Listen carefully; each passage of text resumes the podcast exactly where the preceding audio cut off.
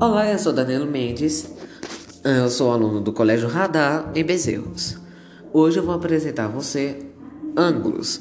Os ângulos são formados por semi-retas, são os encontros destas linhas que formam os ângulos.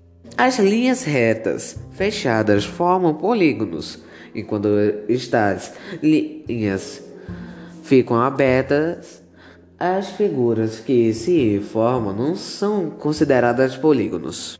Cada triângulo recebe uma classificação de acordo com as, o, as medidas de seus lados, e cada nome de figura foi escolhida de acordo com seu número de retas.